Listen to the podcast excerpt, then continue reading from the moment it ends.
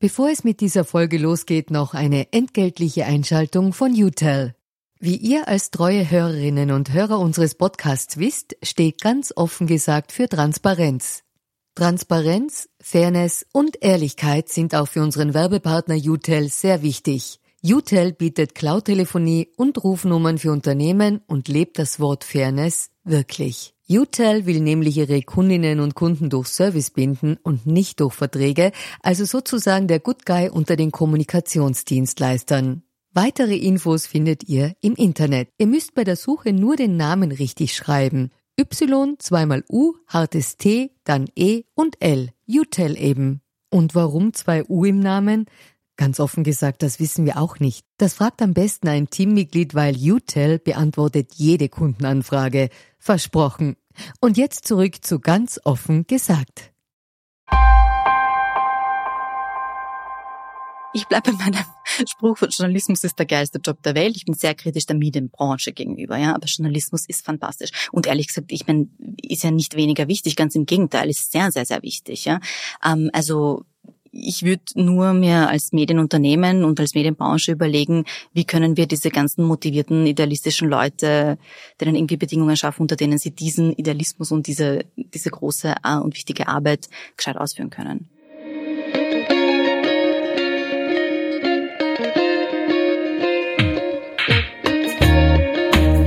Herzlich willkommen bei Ganz offen gesagt, dem Podcast für Politikinteressierte. Mein Name ist Stefan Lasnik und mein heutiger Gast ist Jelena Pantic-Panic. Mit ihr spreche ich über die Erwartungshaltung, die junge Menschen an ihre Arbeit-Geberinnen und Arbeitgeber haben. Wie ist das jetzt mit dem Homeoffice? Werden Autoritäten eigentlich überhaupt nicht mehr akzeptiert? Und sind Medienunternehmen noch attraktiv für junge Arbeitnehmerinnen und Arbeitnehmer?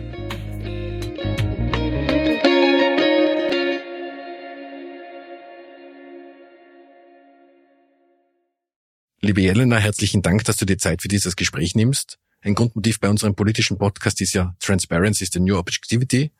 Und in diesem Sinne beginnen wir unseren Podcast immer mit der inzwischen traditionellen Transparenzpassage, also woher wir uns kennen und ob du aktuell für Parteien oder deren Vorfeldorganisationen tätig bist. Äh, meiner Erinnerung nach haben wir uns auf einer Veranstaltung der WZ, also der Wiener Zeitung, kennengelernt. Und du hast dort für mich sehr beeindruckende Keynote gehalten, nämlich zum Thema Leadership und Journalismus. Und wie ich die Keynote gesehen habe, habe ich mir gedacht, die würde ich gerne mal so ganz offen gesagt einladen. Und here we go. Dankeschön. Tolles Intro. Vielen Dank. Ähm, nur noch, noch die Transparenzfrage zur, äh, ob du für Parteien oder deren Vorfeldorganisationen tätig bist. Nein. Gut, kurze Antwort. Ähm, zum Einstieg würde ich dich bitten, für unsere Zuhörerinnen und Zuhörer, die die vielleicht nicht kennen, die kurz vorzustellen. Gerne. Mein Name ist Jelena Pantic-Panic und ich bin das Gesicht vor und hinter Mediengeil. Das ist ein Guide durch den Mediendschungel und ich bin äh, Mentorin für junge JournalistInnen, also für Männer und für Frauen und helfe jungen Leuten, sich in der Medienbranche zurechtzufinden, die ja ziemlich undurchsichtig ist, wenn man von außen drauf schaut, auch wenn man mittendrin ist, ehrlich gesagt über das werden wir heute noch ausführlicher sprechen. Ja. Ähm, wir sprechen ja heute über die Erwartungen, die junge Menschen an Arbeitgeberinnen und Arbeitgeber haben. Und da würde ich gerne mit dir gemeinsam einen speziellen Blick auf die Medienbranche werfen, die da tatsächlich, glaube ich, auch nochmal ein paar Besonderheiten hat.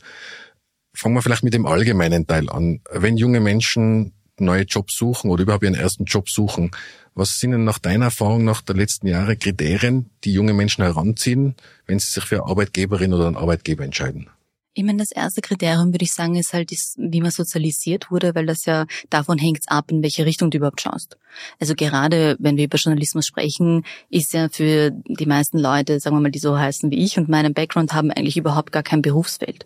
Ähm, also meistens ist es so, dass die Kontakte, die man hat oder welche Berufe in der Familie, die man sieht, ja, ähm, die sind so eher das, in welche Richtung man überhaupt schaut. Also je nachdem, wie man halt aufgewachsen ist, schaut man dann zum Beispiel mehr in irgendwelche Kulturberufe oder halt eben in sprachliche Berufe oder es muss halt was Handfestes sein, wie Arzt, Jurist und so, weißt du. Ähm, und prinzipiell geht's halt auch darum, äh, welchen Zugang zur Bildung man hatte äh, welche Berufe die überhaupt freistehen und wie viel du verdienen musst. Weil für manche Leute ist halt eben, entweder ist es nicht möglich, viel zu verdienen, ja, oder es ist aber so, du musst viel verdienen, weil du halt ohne viel aufgewachsen bist und so weiter. Also man kann ja nicht immer alle, ähm, alle erwähnen, aber prinzipiell finde ich das mal der allererste Schritt, in welche Richtung man überhaupt schaut. Und dann, ähm, sagen wir mal, für, also für Arbeitgeber, was mir halt total auffällt, ist, dass viele, vor allem junge Menschen, generell dieses, ich will die Welt besser machen. Es ist auch so ein Millennial-Ding, so ich muss einen Impact haben und am besten gleich nach dem ersten Jahr muss sich die Welt verändert haben und so. Und deshalb habe ich, oder vielleicht ist es auch nur meine Bubble, aber lauter Leute, die halt wahnsinnig idealistisch sind, ja, und die auch in solchen Unternehmen arbeiten wollen. Das wären so die ersten zwei Sachen, die mir da eingefallen sind. Es gibt sicherlich noch viele, viele andere Kriterien. Bei dem ähm, ersten Punkt, den du angesprochen hast, da spielen ja Role Models, glaube ich, eine große Rolle, oder die in Österreich vielfach fehlen.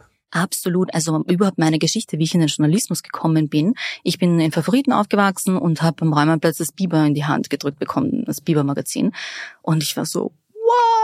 Die heißen alle wie ich und die schreiben aus meiner Lebensrealität. Und ich habe das davor nicht gewusst. Also Journalismus war für mich nie ein Feld. Das ist mir im Traum nicht eingefallen. Es gab auch keine Vorbilder. Es gab einmal, habe ich die Dodo Rostic im Fernsehen gesehen. Und da, also da hat sie damals, glaube ich, die Punkte für Serbien beim Eurovision angesagt. Und da waren wir alles, oh mein Gott, die, die Ichi, Ichi. Aber seitdem habe ich ehrlich gesagt keine Journalistin am Schirm gehabt. Deshalb war das für mich kein Beruf. Es ist mir einfach nicht eingefallen. You can't be what you can see. Und ich habe das nicht gewusst. Und dann plötzlich durch Biber ist das halt total in meine Realität gerückt. Ich habe mich beworben, habe sofort dort angefangen und das war vor zehn Jahren, elf Jahren. Ja, umso tragischer, dass es dieses Produkt jetzt dann nicht mehr gibt. Absolut. Ich finde das wirklich fatal, weil einfach ich wäre ohne Biber nicht im Journalismus gelandet und so viele Leute nicht. Ähm, und es war einfach ein ganz anderer Einstieg für genau, ja, genau Leute mit einem ähnlichen Background wie ich. Und ich finde das wirklich, wirklich schlimm. Ja, ist sehr schade um das Produkt. Ähm, der zweite Punkt, den du angesprochen hast, ist das Thema Werte. Würdest du sagen, dass ähm, den, den jungen Arbeitssuchenden von heute wichtig ist, welchen Purpose ihr Unternehmen hat, wo sie sich bewerben und der auch glaubwürdig ist? Voll. Also generell um das, wenn du hast das am Anfang eh angeschnitten, ja, wir, wenn wir über die Jungen reden, dann rede ich jetzt über junge JournalistInnen, weil ich da einfach mit denen am meisten zu tun habe, ja, was alle Jungen auf der Welt denken, keine Ahnung, okay. Aber die Gruppe, die ich kenne, die, also da kommt mir einfach immer wieder, kommen mir ähnliche Sachen entgegen. Und für die ist das wahnsinnig wichtig, weil die gehen nicht in Journalismus wegen haben Geld, ja. Ich glaube, da sind wir uns alle einig. Also die sind sehr idealistisch. Die Zeiten sind leider vorbei, die sagen. sind leider vorbei. Und äh, die wollen halt wirklich so, hm, denen ist so wichtig, den Menschen eine Stimme geben, unterrepräsentierten Menschen eine Stimme geben, äh, Gehör verschaffen schaffen, Awareness schaffen. Ähm, also schon sehr, sehr idealistische Sachen. Und die werden dann in der Medienbranche sind sie halt relativ schnell mh, mm, enttäuscht, würde ich sagen. Und vor allem auch Unternehmen, die nach nach außen hin vorgeben, dass sie irgendwie ganz, ganz große Werte haben, haben es dann halt in der Führung nicht. Also es kann schon sein, dass Medien halt in der Außenwahrnehmung sehr, sehr große Werte haben, wie Demokratie obviously, das ist, ist ja so das Wichtigste. Aber innerhalb des Unternehmens sind die Bedingungen dann so oft, ich sage jetzt mal unter aller Sau, dass äh, egal wie idealistisch diese jungen Menschen reingehen, sie werden relativ enttäuscht wieder ausgespuckt. Ich glaube, eine Realismus-Konfrontation, die dann oft stattfindet, ist das Thema Hierarchie und Autoritäten, oder? Ähm, in, der, in der Theorie ähm, haben alle flache Hierarchien und sind total easy und easy going. In der Realität ist grad, sind gerade Redaktionen auch durch die Nähe zur Macht meiner Erfahrung nach extrem hierarchisch organisiert. Absolut. Also du hast doch ganz viele Ego-Menschen in der, in der Medienbranche und es macht halt einen riesigen Unterschied, werde ich Führungskraft aus dem heraus, ich will Potenzial fördern und äh, ich will jungen Menschen oder generell Journalisten ein super Arbeitsumfeld bieten oder werde ich äh, Chef, weil ich das aus meinem Ego tue und weil das halt der nächste Step für mich ist und ich mehr verdienen kann. Also das sind halt komplett verschiedene Dinge, die ich jetzt, also natürlich, ich meine, jeder will mehr verdienen und irgendwie Status und so, das ist jetzt per se nichts Schlechtes, aber ich glaube, du weißt, worauf ich hinaus will. Es ist halt schon ein Unterschied, weil du dann hast hast du plötzlich äh, Leute, in, also in der Chefetage, die einfach nur wen runtermachen wollen, die sich wahnsinnig darüber erheben, dass sie halt so hoch oben sind und die anderen so weit unten. Und da kannst du keine normale, halbwegs angenehme Unternehmenskultur haben. Das geht gar nicht. Das kann nur toxisch sein. Und nachdem ja die Gehälter nicht mehr so hoch sind wie früher und meiner Wahrnehmung nach das Ansehen der Medien nicht mehr so ist wie früher, dass man sagt, okay, wenn man dort, wenn man dort ein Jobangebot kriegt, dann nimmt man es auf jeden Fall an. Das ist ja, glaube ich, nicht mehr so bei jungen Menschen. Ähm, dann führt es das dazu, dass junge Talente eher den Medienbereich nicht mehr so als erste Adresse sehen, oder? Außer die, die also Idealismus ist ja eines Thema, aber als rein als Job rein als Job und das ist halt so traurig, das habe ich immer auch beim Vortrag gesagt. Wir haben da das riesige Glück, dass diese jungen idealistischen Menschen in die Medienbranche wollen, trotz der Bedingungen und trotzdem ja machen wir es ihnen super schwer. Also ja, absolut, wenn man sich das logisch anschaut, gibt es eigentlich außer Idealismus, ich meine, je, ich sage jetzt mal so, aber jeder Job ist besser bezahlt, also mit zwei Studienabschlüssen, die man ja mittlerweile braucht für jedes Praktikum, ja, wärst du woanders, würdest du ganz sicher mehr verdienen. Ja, du würdest in der PR mehr verdienen, du würdest in der Kommunikation mehr verdienen.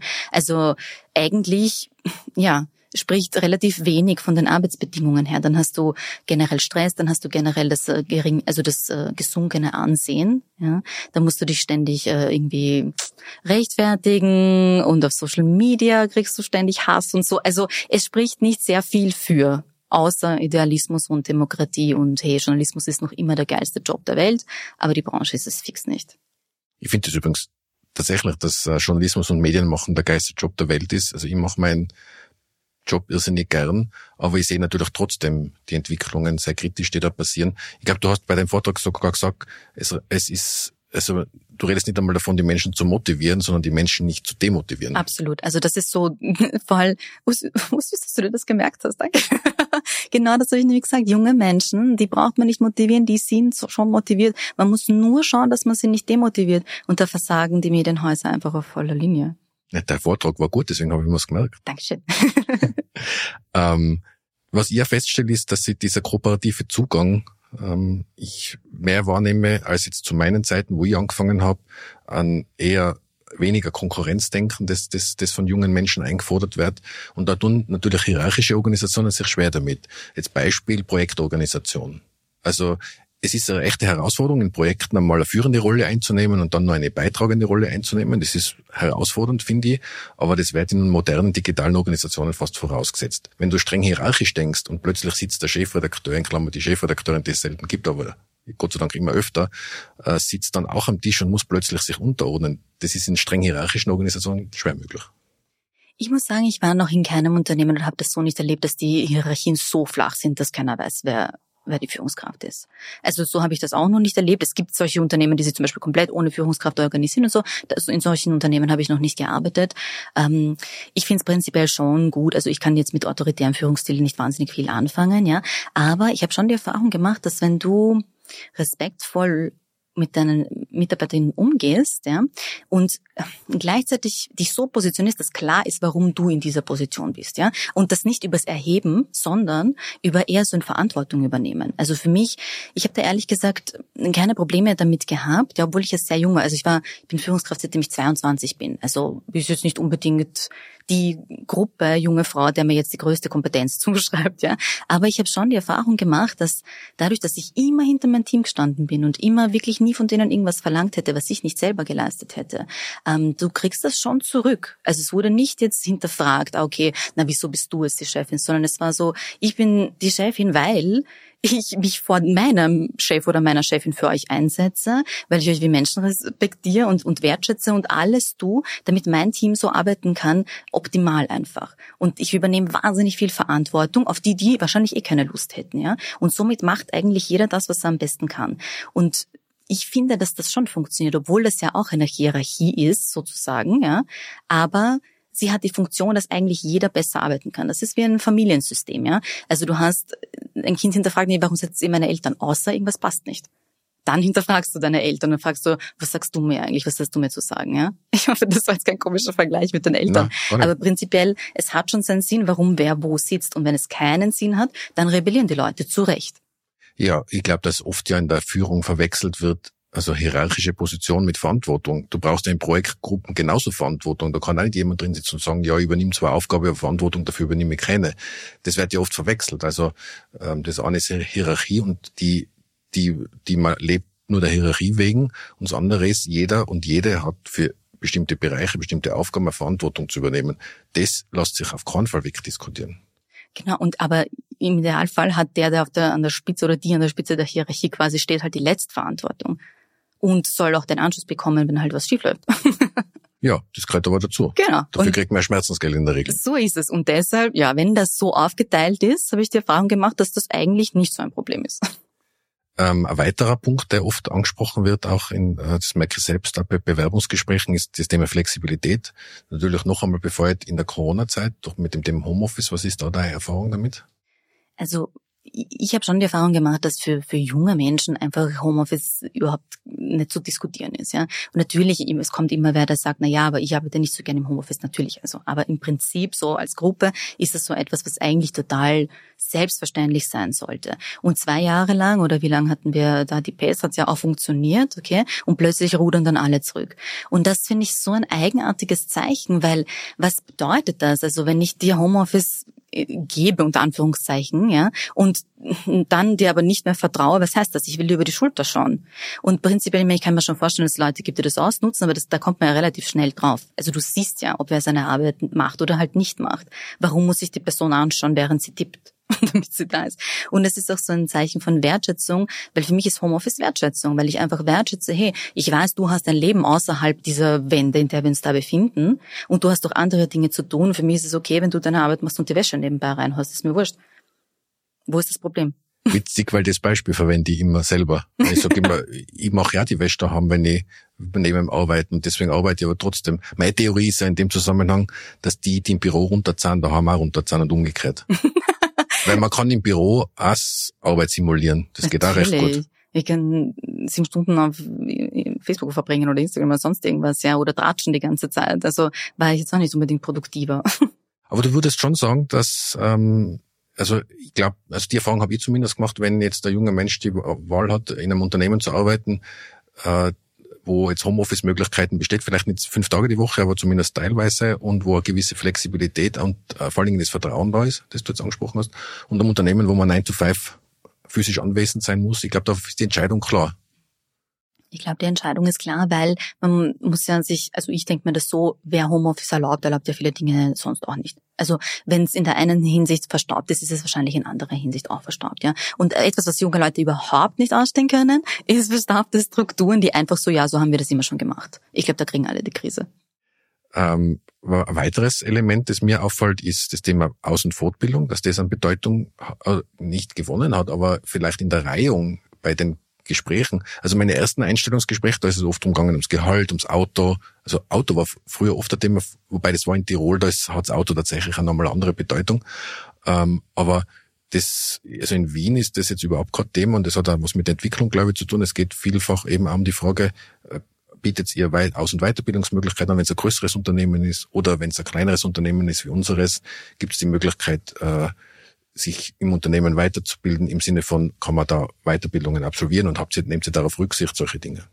Absolut, also Aus- und Weiterbildungen sind extrem wichtig. Ich würde jetzt generell sagen, also alle sollten Anrecht drauf haben. Es ist ja nicht nur für die Jungen gedacht, aber prinzipiell äh, Personalentwicklung ist ja ein Riesenthema, also Potenzialförderung. Aber auch dieser Gedanke, von, ich meine, ich weiß nicht, ob das jedes Unternehmen so sieht, aber ich zum Beispiel bei, beim, also wo ich Mitarbeiterinnen beim Mediengirl hatte, war schon unser gemeinsames Ding so, okay, wir arbeiten zusammen und ich biete euch Mentoring an und Aus- und Weiterbildungen, weil ihr sollt ja nicht immer bei mir bleiben. Also das war part of the deal.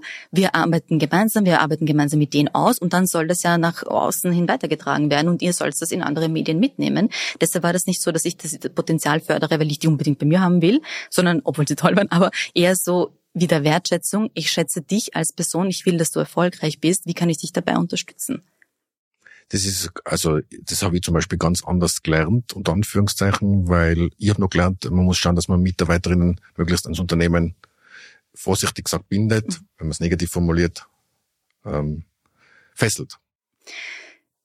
Ging es fesseln in dem Fall, aber natürlich größere Unternehmen, ja, die müssen sich natürlich, ich verstehe schon, die, das muss ich irgendwie rentieren, bla, das sind jetzt nicht nur Menschen im Fokus, das sind ja auch Zahlen im Fokus, ja, aber ich glaube, dieses Binden ist davon gekommen, dass ja, ich meine, früher war das ja kein Thema. Du hast einen Job und dann machst du diesen Job halt bis zur Pension, okay? Und dann kommen diese Millennials und alle anderen, die halt irgendwie alle zwei, drei Jahre hupfen. Und dann hat man sich überlegt, okay, wie binden wir diese Leute, ja? Und natürlich kannst du sie mit diesem Element irgendwie ein bisschen binden, ja? Aber das sollte eher in Richtung gehen von, hm, die, die wollen bei uns bleiben, ja? Weil wir ihnen so viele Möglichkeiten bieten. Und nicht, ich zahle jetzt diese Ausbildung, damit du bei uns bleiben musst. Also mhm. das ist, finde ich, halt ein anderer Ansatz. Ja, und was noch dazu kommt, ist, dass sich ja die Menschen, also dass sich ja der Arbeitsmarkt insofern verändert, dass sich ja teilweise nicht mehr die Arbeitnehmerinnen, die potenziellen Arbeitnehmerinnen bei den Unternehmen bewerben, sondern durch die äh, demografische Situation eher umgekehrt. Also die, die Unternehmen müssen sich gut präsentieren und sich bei den Arbeitnehmerinnen bewerben. Also Employer Branding war sicher früher nicht so ein Thema wie jetzt. Das glaube ich gilt einfach für alle Branchen jetzt außerhalb, auch nicht, also für, für die Medienbranche, aber für andere. In der Medienbranche ist halt eher das Problem, dass die Leute, also die, die Jungen gerne einen Job hätten und halt keinen kriegen. Ich meine, weil einfach wenig ausgeschrieben wird, weil überall abgebaut wird und so weiter. Also da haben wir ein bisschen andere Probleme. Ja, das ist eher eine gute Überleitung ähm, zum, zum speziellen Blick auf die Medienbranche. Ich hätte auch den Eindruck, dass die Jobs weniger werden, dass sie sowieso ähm, auch schlechter bezahlt sein als früher. Es gibt da immer noch die Möglichkeit, in der Medienbranche ordentliches Gehalt zu kriegen. Aber es ist jetzt natürlich nicht mehr so Milch und Honig, wie es früher war. Und was du auch schon gesagt hast, ist, dass deswegen auch viele auch sehr, sehr gute Leute, die dem, die dem Journalismus abgehen, in die PR wechseln, in die Unternehmenskommunikation. Und ich habe nichts gegen die Bereiche, gell? das sind großteils unsere Kundinnen und Kunden, also ich liebe sie natürlich. Aber da oder dort denke ich mir schon, schon, das ist ein Verlust für den Journalismus. Das ist absolut ein Verlust für den Journalismus. Und es ist aber auch etwas, was vor allem freie Journalistinnen und Journalisten sicher fast anders eigentlich nicht erlauben können. Also im angloamerikanischen Raum, wenn du Writer bist, Writer, dann schreibst du alles. Bei uns ist so, das ist dann nicht so angesehen. Aber wie sollst du leben von 150 Euro Artikeln? Also die Leute sind ja darauf angewiesen, dass sie journalistische Arbeit machen müssen und halt nebenbei Corporate Publishing oder irgendwie was für Unternehmen, weil ich meine, du musst halt irgendwie deine Miete zahlen. Und wenn die Leute sich dann denken, okay, es geht sich aber nicht aus, dann bleibt ihnen eigentlich gar nichts anderes über. Also und es ist nicht nur das Finanzielle. Manche Leute gehen auch wegen der Bedingungen, wegen allem Möglichen, aber es kommt halt zusammen. Und ich finde, wäre mein Eindruck, ich kann jetzt da keine Zahlen nennen, aber ich hätte schon den Eindruck, dass sehr viele Leute aus dem Journalismus wahnsinnig verbittert rausgehen also so richtig, mir reicht's mit dieser Branche, ich will nie wieder was damit zu tun haben, ich mache jetzt irgendwas. Was voll schade ist, weil um wieder zum Anfang zu kommen, sie gehen ja irrsinnig idealistisch rein. Ähm, was ich feststelle, ist, dass sich viele dann natürlich selbstständig machen oder eben, wie du sagst, äh, freie Journalistinnen und Journalisten werden. Äh, in unserem Netzwerk sind ja auch einige davon, mit denen ich sehr gerne zusammenarbeite. Ähm, das bringt natürlich auch gewisse Probleme mit sich, weil du bestimmte Bereiche als Journalistin oder Journalist nicht so gut beherrschst den kaufmännischen Bereich oder den, den, den Bereich der Monetarisierung, wo auch sinnvollerweise oft eine Trennung besteht in klassischen Häusern. Ähm, ist das, wird das ein Problem auch? Diese Trennung, die du da ansprichst, ja, die, wie du sagst, die hat schon einen Sinn. Also es hat natürlich in einer Redaktion ist es sinnvoll, wenn Journalisten getrennt sind von der Marketingabteilung. Ja, das gehört auch so. Aber im Endeffekt, wenn du dann selbstständig bist, gibt es diese Trennung nicht mehr. Und dann sind diese ganzen Leute einfach total lost, weil sie noch nie was über Marketing gelernt haben. maximal ist es böse. Und dann weißt du einfach nicht, wie du dich selber vermarktest, wie du eigentlich pitcht, wie du dich positionierst, wie du dich als Marke aufbaust. Das ist gut für mich, weil genau das mache ich mit den Leuten. Und dort gibt's ein Defizit, oder? Definitiv, weil es einfach in der Ausbildung nicht wirklich Teil davon ist und sie werden noch sehr vorbereitet aufs, du kriegst einen Job. Aber je weniger Jobs es gibt, also es ist einfach Realität für viele junge Menschen, dass sie halt als Freelancer arbeiten werden. Und dafür bekommen sie einfach zu wenig Unterstützung, also zu wenig, wie machst du das dann in der Praxis eigentlich? Mich würde aber der Punkt total interessieren mit dieser Trennung, ähm, weil ich oft die Erfahrung gemacht habe, auch in jüngster Zeit, dass diese Trennung ähm, falsch gesehen wird, insofern, als man sagt, also man kann meine Redaktion nicht kaufen, weil da ist es, wo die jederzeit unterschreiben, mhm. das geht zum Beispiel bei uns auch nicht. Aber ich muss mein Unternehmen finanzieren und da ist auch Werbung ein probates Mittel. Da verstehe ich dann zum Beispiel diese Abwehrhaltung nimmer. Und bei den selbstständigen Journalistinnen und Journalisten endet die dann eh entweder damit, dass sie gegen die Wand fahren oder dass sie draufkommen, okay, muss da doch in dem Bereich was machen. Was ist da deine Erfahrung? Lass mich kurz überlegen. Ich meine, ich bin schon dankbar dafür, dass ich mir als Journalistin keine Gedanken machen musste, also ich rede davon, wenn ich in einem Unternehmen angestellt war, wo das Geld herkommt. Weil das ist nicht mein Job.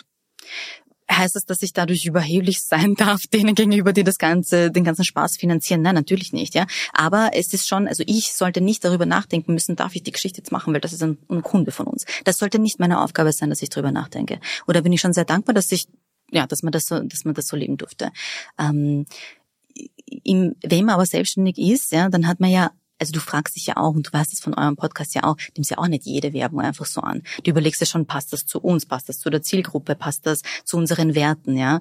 Ähm, weiß ich nicht, vielleicht werdet ihr keine Zigarettenwerbung schalten oder so, ja. Also du bist ja da auch nicht, weil als Selbstständiger ausgeliefert, dass du jetzt jeden Auftrag annehmen musst, du es ja auch nicht, ja. Aber, aber es ist natürlich vermischter als, ja, als es sonst wäre. Ich glaube, es gibt aber da eben auch nochmal einen Unterschied zwischen, ich nehme jede Werbung, spreche jede Pre-Roll ein. Also wir geben unsere Stimme nicht für alle Produkte und alle Werbungen her. Wenn uns jemand einen fertigen Spot schickt, bin ich toleranter, aber selbst da gibt's Grenzen, die mhm. wir nicht machen würden. Mir ist aber völlig klar, dass es das braucht. Ja. Äh, und äh, umgekehrt funktioniert es nicht. Ich, ich triff oft junge Journalistinnen und Journalisten, die sagen, ja, ich hätte ich, ich hätt gern die zehn Kunden. Und ich sage dann immer, Träumeland ist abgebrannt. Also das spielt in der Praxis leider nicht. Mhm. Also nur weil man selber sagt, die hätte ich gerne als Kunden oder Kundin, weil die taugen wir selber, das sind meistens, ich sag meistens, von denen zehn kriegen wir meistens gar keinen. Ich habe da nur bedingt Einblick drin, weil ich habe noch nie Werbung geschaltet auf meinem Blog zum Beispiel. Also ich habe alles, was ich verdient habe, habe ich eben durch journalistisches Arbeiten oder eben durch die Mentorings. Aber ähm, ich, ich bin noch nicht so weit, dass ich mir Werbekunden suche. Wenn, dann können wir ja nochmal drüber quatschen, ob ich auch im Träumeland war oder nicht. Na, es geht, äh, es geht eher darum, dass man äh, einen professionellen Zugang dazu wählt. Also, und man kann sein Medium finanzieren, auch ohne sich dabei zu prostituieren. Das wollte ich eigentlich damit sagen. Auch Werbung, auch mit Werbung. Ähm, in dem Zusammenhang ist nämlich, würde mich nur deine Einschätzung interessieren. Du hast es heute schon einmal kurz angedeutet. Äh, junge Menschen kommen oft aus idealistischen Gründen zum Journalismus oder haben ein Mitteilungsbedürfnis oder Weltveränderungsbedürfnis. Wo ist für die die Abgrenzung zu sogenannten, ich sage das bewusst sogenannt, ich kann dann gerne erklären, warum sogenannten Influencerinnen und Influencern? Oder gibt es überhaupt einen Unterschied? Findest du, also schauen wir uns an, Journalismus versus aktivistischen Zugang oder was verstehen wir unter Influencer-Zugang? Das ist eine gute Frage. ich verstehe unter journalistischem Zugang eine gewisse handwerkliche ähm, Herangehensweise. Herangehensweise. Ich bin voll bei dir. Also ich sehe auch Journalismus äh, ein Mix aus Handwerk und Ethik. Ja, genau. Ganz wichtig. Das macht für mich Journalismus aus. Transparenz wäre für mich auch sehr wichtig. Ja, wenn das Influencer so machen, mir fällt jetzt kein Beispiel an. Doch, ich würde schon welche kennen. Aber prinzipiell finde ich diesen aktivistischen Zugang, das ist ja ein großes Thema bei, in der in der jungen Journal-Bubble, ja, weil natürlich ähm, gerade wenn du auf Social Media sehr aktiv bist und Social Media funktioniert schon mal so, dass du Farbe bekennst, ja, dass du auch polarisierst, das ist der Sinn von sozialen Medien irgendwie, also so sind die aufgebaut. Deshalb da, das steht ein bisschen, ich will nicht sagen im Widerspruch, aber zu einem klassischen Journalismusverständnis von wir sind die objektivsten und die neutralsten überhaupt. Gibt's ja? die? Ich finde nicht, aber sagen wir mal, ja, sagen wir mal, das ist so das alte Verständnis in Anführungszeichen. Dann hast du komplett im Gegensatz dazu junge Leute, die einfach in ihre Stories ballern, wen sie wählen, ganz klar. Ja, also das sind so sehr unterschiedliche Zugänge, sagen wir es mal. Und ich finde, ich meine, wie bei den meisten Dingen, ich finde es halt irgendwo in der Mitte. finde ich das Sinnvollste. Ja. Ich habe nichts dagegen, dass man sich positioniert im Sinne von, okay, ich bin klar für Menschenrechte, sorry for being an activist, also solche Sachen. Aber ich finde, man, also ich finde viele junge, vor allem auf Social Media tätige Personen müssen sich halt fragen, okay, warte mal, mache ich, also bin ich jetzt aktivistisch unterwegs und inwiefern, ja? Und wie sehr fließt das in meine journalistische Arbeit ein? Weil ich kann ja Journalistin sein und für äh, Tierschutz sein, ja. Aber wenn das alles zusammenfließt in meine Geschichte Geschichten und das halt ganz deutlich herauslesbar ist. Weißt du, worauf ich hinaus will? Es ist sehr schwer, das, hm, ich weiß auch nicht, ob Tierschutz jetzt das beste Beispiel dafür war, aber es ist sehr schwer, das so ganz klar ähm, zu definieren, weil es dann, du hast was vor dir und du liest es und du hast so ein oh, komisches Bauchgefühl. So, weiß nicht, ob das jetzt ganz neutral war. Und das ist dieses Bauchgefühl, wo ich mir jetzt schwer tue, das zu beschreiben. Ähm, ich habe das deswegen mit dem so genannt gesagt, weil, weil meiner Einschätzung nach die die schon die Bezeichnung an sich noch keine Garantie dafür ist, für das, was man dann abgeliefert kriegt. Weil es gibt Medien in Österreich, äh, die zum Beispiel nur digital erscheinen, die sich dort Journalisten nennen, wo ich einfach jedes handwerkliche Journalismusverständnis absprich. Und dann gibt es einige Influencerinnen, die sogenannte Influencerinnen, die ich kenne, wo ich sagen würde, die sind, die sind die haben mehr journalistisches Handwerk da zu, äh, zu, bieten als so mancher, der sich Journalist nennt. Also was soll das dann? Wieso orientieren wir uns nicht an dem, was die Leute machen? Und wie du sagst, wenn man seine eigenen Interessen über alles stellt und das aber vielleicht noch nicht, dann nicht einmal transparent darlegt, dann gibt's so oder so ein Problem. Absolut, aber ich finde auch im klassischen Journalismus, nicht mehr bei unseren Medienverhältnissen, Eigentümerverhältnissen, ist es eben manchmal Schwierig, weil du weißt ja auch, welches Medium welche Blattlinie hat und welches Medium wem gehört. Ja, also diese vollständige Objektivität, Neutralität, da ich mir ein bisschen schwer. Aber natürlich, ähm, um das nochmal zu wiederholen, Fakten, Handwerk, ethischer Umgang mit Quellen, Transparenz sind für mich was journalistisches Handwerk ausmacht. Ja, Und das erkenne ich in Leuten oder ich erkenne es nicht, wurscht, wie sie sich selber nennen. Mir fällt eben auf, dass ähm, speziell ältere Journalistinnen und Journalisten eben diesen Begriff dazu verwenden, um sich von, von anderen äh, digitaleren Medien ähnlichen Produkten oder sogar Medienprodukten abzugrenzen. Ist es aus deiner Sicht überhaupt so, dass, äh, oder äh, ich sage jetzt meine Einschätzung, dass der Leserinnen-Schwund, der ja vorhanden ist bei klassischen Medien, auch damit zu tun hat, dass dort viele Menschen Inhalte produzieren für eine Zielgruppe, für die sie eigentlich wenig Verständnis haben? Ja, das kann ich mir schon gut vorstellen. Prinzipiell, es ist aber auch so, ich habe das, ich komme nämlich gerade vom Journalistinnenkongress und kürzlich bei Rethink Media. Und wir haben drüber gesprochen, ja, es geht immer, ja, und wir wollen die Jungen, wir wollen die Jungen. Wir müssen halt auch nicht, dürfen nicht vergessen, wir sind nicht die einzigen. Also wir sind nicht die einzigen Menschen, es können nicht nur für uns Inhalte die ganze Zeit produziert werden. Und wir sind auch nur, ich glaube, unter 30 sind 10 Prozent der Medienbranche. Also es kann sich nicht immer alles nur an uns richten. Sprich, ich finde es schon wichtig, dass man halt auf die Bedürfnisse der anderen Leser und Zielgruppen halt auch eingeht. Aber wenn du, das ist schon recht, wenn die eine Zielgruppe quasi produziert für die andere, das war deine Frage, mhm. gell? Und quasi drüber, ja, ich meine, ist halt äh, nicht zielführend, weil die das erkennen. Also gerade zum Beispiel auf TikTok. Deshalb tun sich ja so viele Medien oder auch Unternehmen schwer auf TikTok, weil sie weggehen müssen von diesem produzierten, kuratierten, was ja bisher funktioniert. Das funktioniert für Print, das funktioniert für Online, das funktioniert für Unternehmen, das funktioniert für Werbung, das funktioniert für Instagram. Ja, also kuratierte Sachen, wo man wirklich viel überlegt und, und auf TikTok funktioniert genau alles andere. Da sind 13-Jährige, die in die Kamera sprechen, was, was ihnen gerade einfällt und die gehen viral. Ja, und dieses, wie etwas funktioniert, wie eine Plattform funktioniert zum Beispiel, wenn man da nicht Teil davon ist, finde ich, ist es schon schwer, ähm, da reinzukommen. Ich hoffe, das hat jetzt eine Frage beantwortet. Ja. ähm, die digitalen Medien sind in der Regel eher schnell und sehr, ähm, wo man, man muss sehr reaktionsstark sein, um, um auf Dinge zu reagieren. Hat das auch was zu tun? Hat das auch mit zu tun, dass die, dass junge Menschen, ähm, sag Legacy-Medien weniger konsumieren, weil die ja zu langsam sind? Ich glaube, es hängt sehr, sehr viel vom Nutzungsverhalten ab. Und da ist einfach die Ablenkung auch halt sehr groß, ja. Wenn ich mir überlege, lese ich jetzt einen ewig langen Artikel oder bin ich auf TikTok, ist halt, es ist so programmiert, ja, dass ich mich eher für die dopaminhaltige TikTok-Plattform entscheide, ja. Also die Ablenkung für die Medien ist halt riesig, also die Konkurrenz ist einfach riesig in diesem Raum, ja. Prinzipiell ist es, glaube ich jetzt aber nicht, dass, dass äh, junge Leute keine Texte lesen, das glaube ich nicht. Aber es, es interessiert sie halt das, was ihre Re Lebensrealität widerspiegelt und nicht das, was Journalisten denken, was jetzt wichtig ist. Das war jetzt ein sehr schöner Satz. Ich kann das nämlich insofern bestätigen, weil das für Podcasts auch gilt. Wir sehen ja bei unseren Formaten, dass Gott sei Dank wir viele junge Hörerinnen und Hörer haben und die sind sehr wohl bereit, sich auf Themen einzulassen und, auch eine, einer Folge nicht nur, äh, man sagt immer, die Aufmerksamkeitsspanne von einem Goldfisch zu widmen, sondern tatsächlich äh, 30 Minuten, 25 Minuten, 45 Minuten dran zu bleiben, wenn das Thema für Sie relevant und interessant ist. Absolut.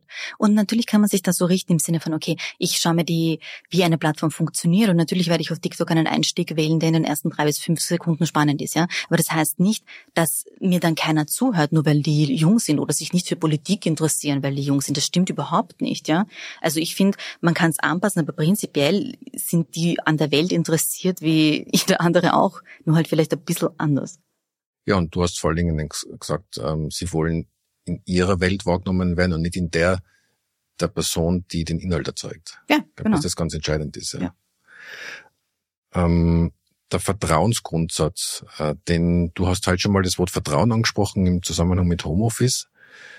Ist der nicht gerade in Redaktionen besonders schwierig, weil es sehr oft darum geht, bestimmte Inhalte zuzulassen oder nicht zuzulassen, weil es zum Beispiel, weil es eine Blattlinie gibt, weil es Eigentümer gibt, die entsprechende Ziele haben.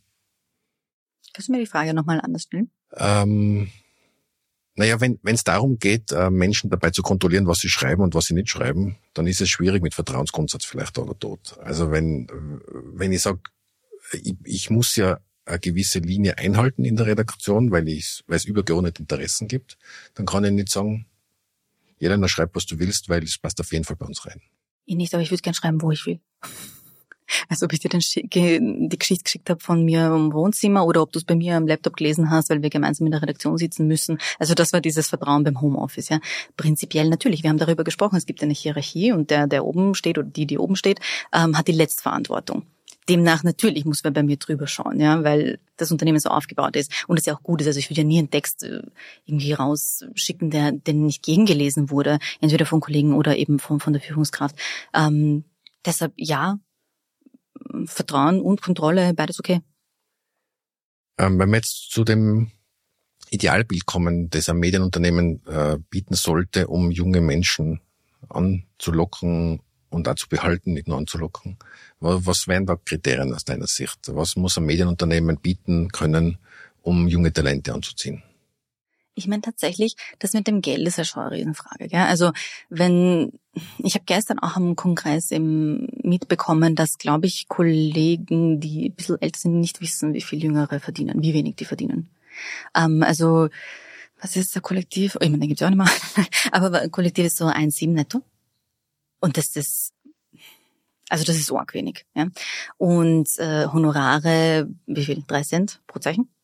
Also das sind schon, also da, ich muss sagen, wenn wir Journalisten und irgendwie zusammen mit einer Gruppe von anderen Freunden reden, die woanders arbeiten, die greifen sich am Kopf. Dass wir mit Masterabschlüssen solche Gehälter haben. Und, äh, und mit tausend Praktika und, und Berufserfahrung und ich weiß nicht was. Also das ist schon, pff, äh, ein schwieriges Thema und generell auch diese ganze Branche an unbezahlten Praktiken, das musst du dir alles leisten können, ja. Und wenn du es dir, äh, damit hast du halt wieder eine sehr ähnliche Gruppe. Dadurch ist, der, ist das eine relativ elitäre Branche, weil einfach du musst dir das leisten können, in dieser Branche zu arbeiten. Und das ist eigentlich das Urarmutszeugnis, weil ich mir denke, du musst es dir leisten können, dass du einen der wichtigsten Berufe in der Demokratie machst. Ist das gescheit? Na, ist es nicht. ist es definitiv nicht. Also das wäre mal ein Punkt. Dann generell auch, also wo ich aus da, also aus meiner Erfahrung eben mit den ganzen jungen Leuten, ich meine, ich gehöre ja selber noch dazu, bitte. Das hast du eh bei deinem Vortrag auch gesagt. noch, noch ein bisschen. Also auf TikTok nimmer. Da bin ich mit 31 schon alt, ja, aber ich finde, ich gehöre schon noch zu, zu den jungen Journalistinnen. Und äh, die sind halt wahnsinnig frustriert, weil sie daherkommen, bis wie junge Leute sind. Die kommen rein und so, ja, machen wir alles anders. Und die, die stoßen wahnsinnig schnell an. Also ich finde es auch wichtig zu sagen, hey, ihr könnt nicht mit dem Kopf durch die Wand, ihr könnt nicht irgendwo hingehen und sagen, ja, das wie ihr das jetzt die letzten Jahrzehnte gemacht habt, ist alles blöd, ja. Weil so ist es nicht, das hat schon eine Funktion. Aber generell jüngeren Leuten ein bisschen mehr zuhören, was deren Ideen, also die Ideen ernster nehmen, ist, glaube ich, sehr, sehr smart, ja, weil ich meine, wettbewerbsfähig muss man bleiben, die, die, die Branche verändert sich wahnsinnig schnell und das sind deine nächsten Zuhörer, Leser und so weiter. Also dieses den Leuten zuhören äh, und deren Ideen ernst nehmen und auch umsetzen und manchmal auch sagen, hey, mach doch mal, ja. Also du hast eine Idee für ein Format, Format, probier es doch mal. Schauen wir es uns mal an, ob das funktioniert. Und je nachdem, wie groß das Unternehmen ist oder wie viele Instanzen es da gibt, die das äh, bestimmen und ihren Senf dazugeben, meine, da verlierst du die Lust. Meistens bleibt ja dann am Schluss, wenn das äh, durch den Fleischwolf gedreht worden ist, nicht mehr viel übrig. Ganz genau. Und auf sowas reagieren junge Leute allergisch, würde ich jetzt mal meinen. Ich meine, so auf sowas reagieren alle allergisch, ja. Aber genau, also das ist so ein Punkt. Und natürlich auch Vielfalt und Inklusion ist halt dieser Generation wichtiger als allen anderen zuvor, weißt du. Denen fällt das auf, wenn da keine einzige Person mit Migrationshintergrund sitzt in der ganzen Redaktion. Das fällt denen auf. Oder ja, das. Oder vielleicht nur Männer. Oder vielleicht nur Männer, ja, egal wer in welcher Hinsicht, also wenn es sehr undivers ist, und das ist die Medienbranche und das sind die Redaktionshäuser weitestgehend, das kommt nicht gut an. Und dann ist immer so, ja, wir brauchen diversere Teams. Ja, macht es halt. macht es halt. Ähm, genau, also das glaube ich, und generell, also jüngeren Leuten, wirst du denen fällt es halt äh, sexistische Aussagen und so. Also was früher vielleicht normal war, ist es halt jetzt wirklich, also da glaube ich, rennt man relativ schnell gegen eine Wand. Und in solchen Unternehmen will dann noch keiner bleiben. Ja, da wundert mich immer wieder, dass das noch nicht durchgedrungen ist, äh, dass die Zeit der zotigen Witze bei den Weihnachtsfeiern over ist. Es hält sich hartnäckig. Ja, ja, es hält schon, ja. ich bin immer wieder überrascht, wie hartnäckig. Ja, ja, ich auch. Weil das höre ich vor allen Dingen von, von jüngeren Menschen, die den, denen fällt es natürlich extrem auf. Und also die Alten vielleicht eh nicht so und unsere Generation vielleicht nicht deswegen auch nicht so, weil wir es ja lange Zeit gewohnt waren. Aber den Wandel, den kriegen nicht alle mit den kriegen nicht alle mit und es ist auch schwierig ein bisschen, weil es kommt ja meistens, also da wo ich sage jetzt mal so, aber zum Beispiel angenommen, du bist jetzt eine 20-jährige Praktikantin in einem Unternehmen und da werden jetzt Herrenwitze bei der Weihnachtsfeier erzählt, so das Beispiel, das du genannt hast, was wirst du machen?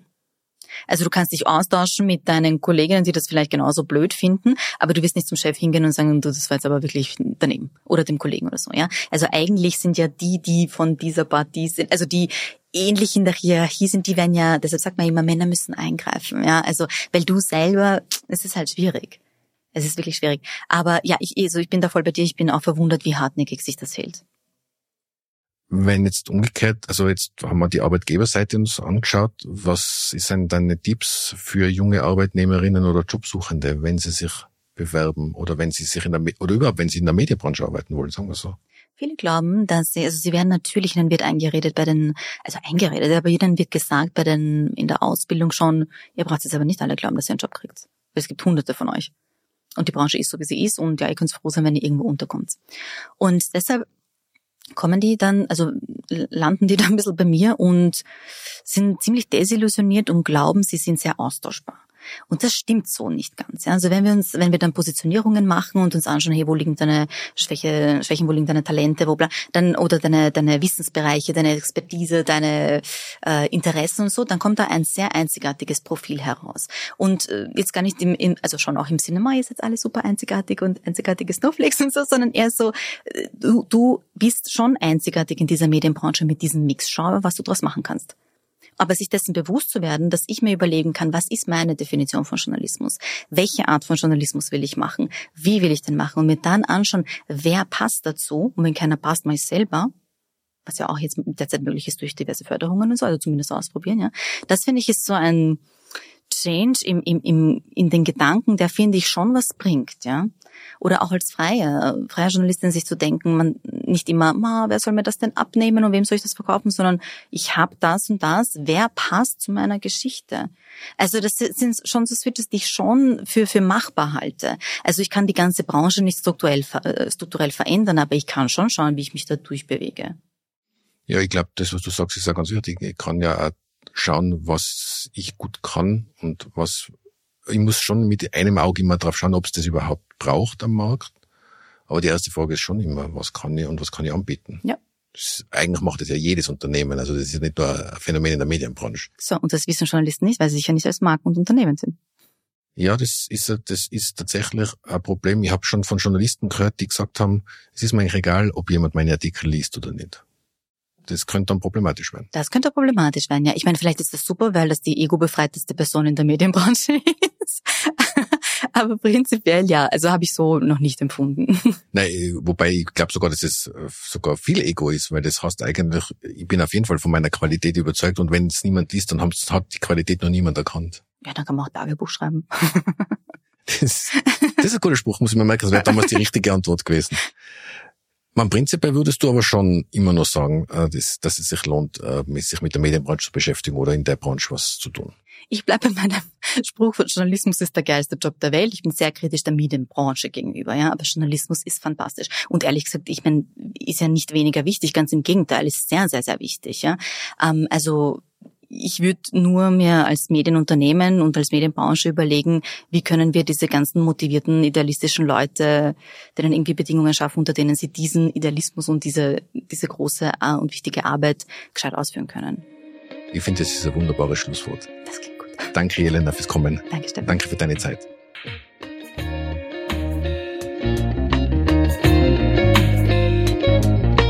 Das war die heutige Folge von Ganz offen gesagt.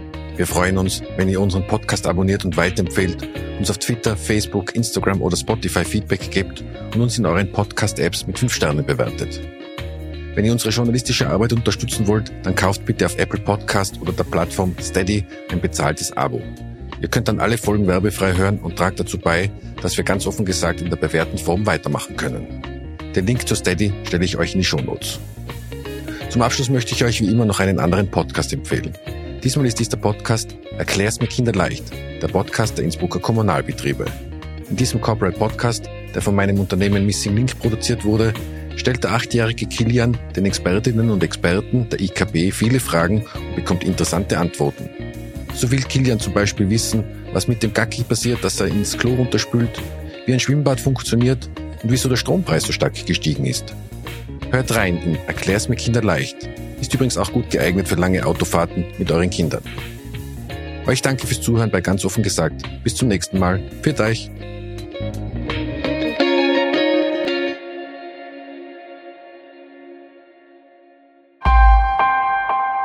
Missing Link